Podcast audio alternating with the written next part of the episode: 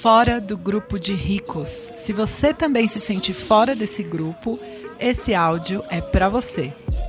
O corona veio para a gente lembrar do ontem, pensar no agora e construir o amanhã. Bora trocar uma ideia em como combater o vírus e melhorar a vida que vai continuar depois dele?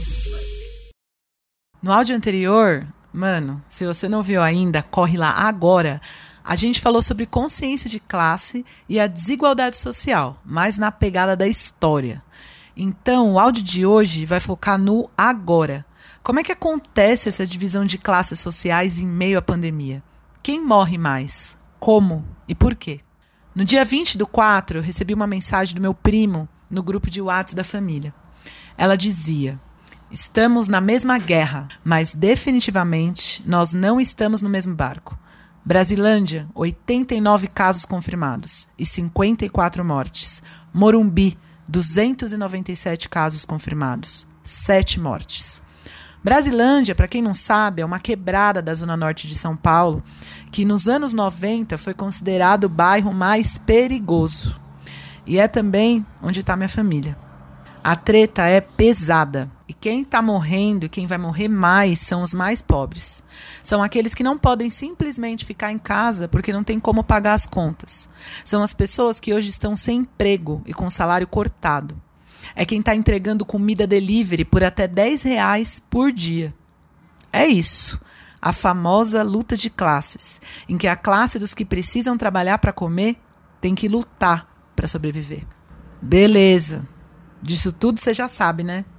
Pobre embaixo e rico em cima, do nosso lombo.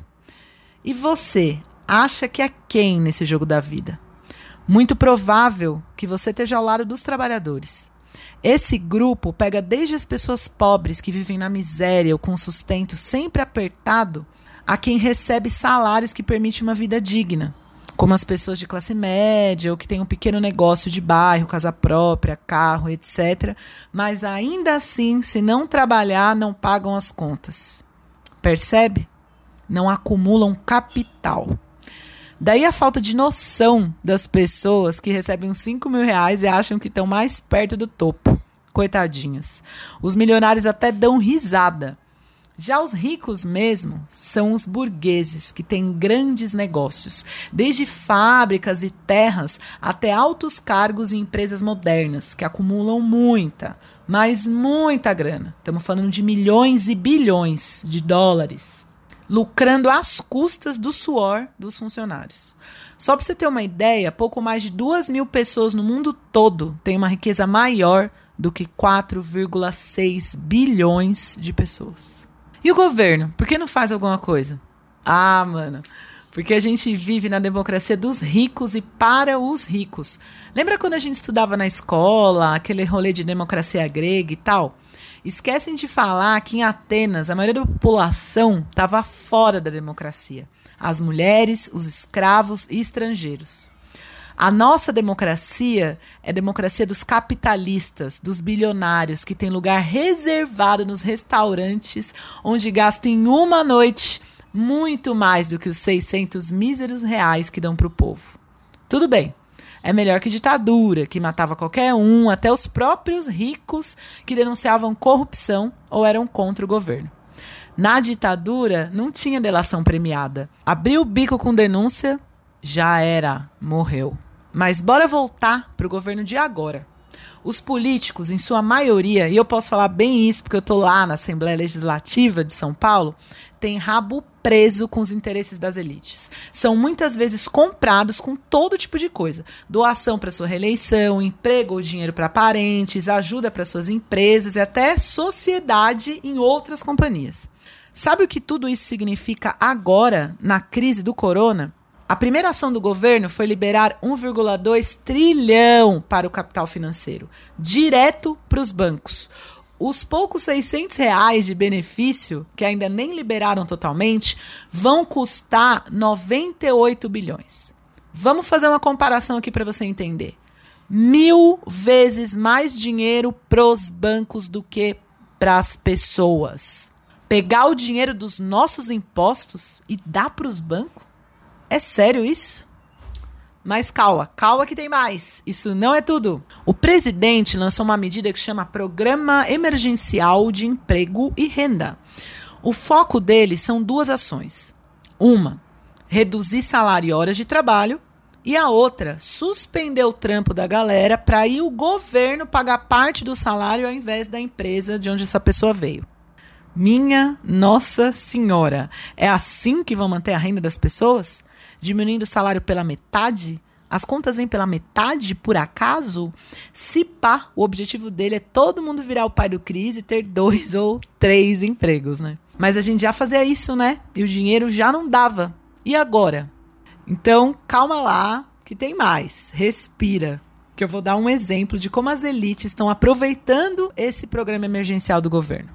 Uma das empresas que pediu para entrar no programa é a Toyota, multinacional japonesa.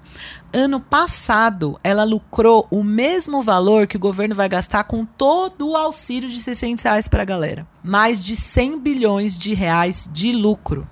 E ela ainda vai reduzir salário das pessoas e fazer a gente pagar com dinheiro dos nossos impostos o pessoal que tiver de emprego suspenso?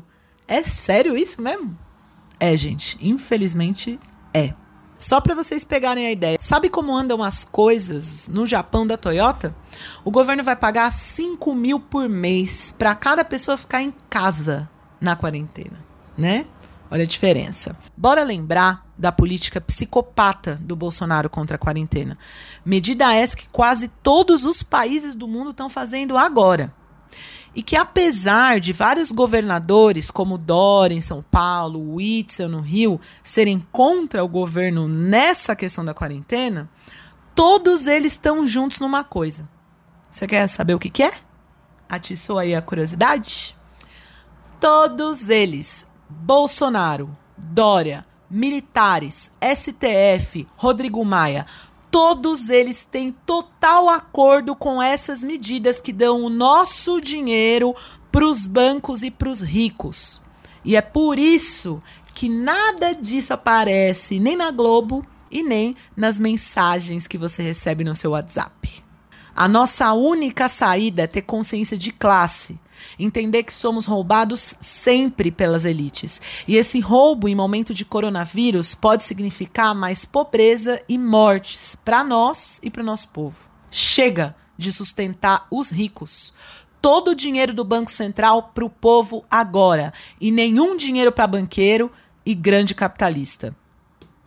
Repassa essa mensagem, bora criar nossa consciência de classe, porque só sabendo o que acontece a gente vai conseguir resistir e fazer justiça. Tamo junto.